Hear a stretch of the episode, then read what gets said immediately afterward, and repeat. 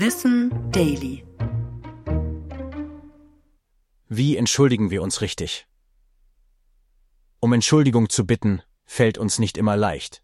Die Schuld zu ertragen, ist oft aber noch deutlich schlimmer.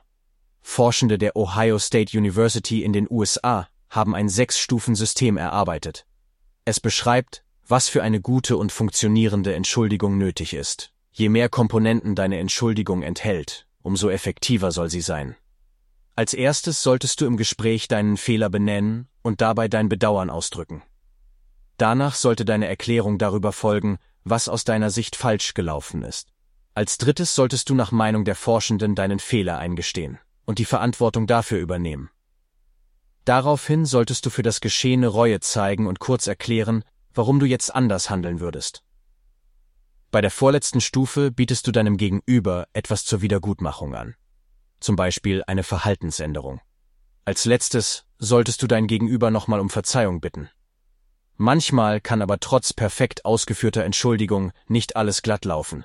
Auch das richtige Timing spielt eine große Rolle. Eine zu schnelle Entschuldigung etwa kann unaufrichtig wirken.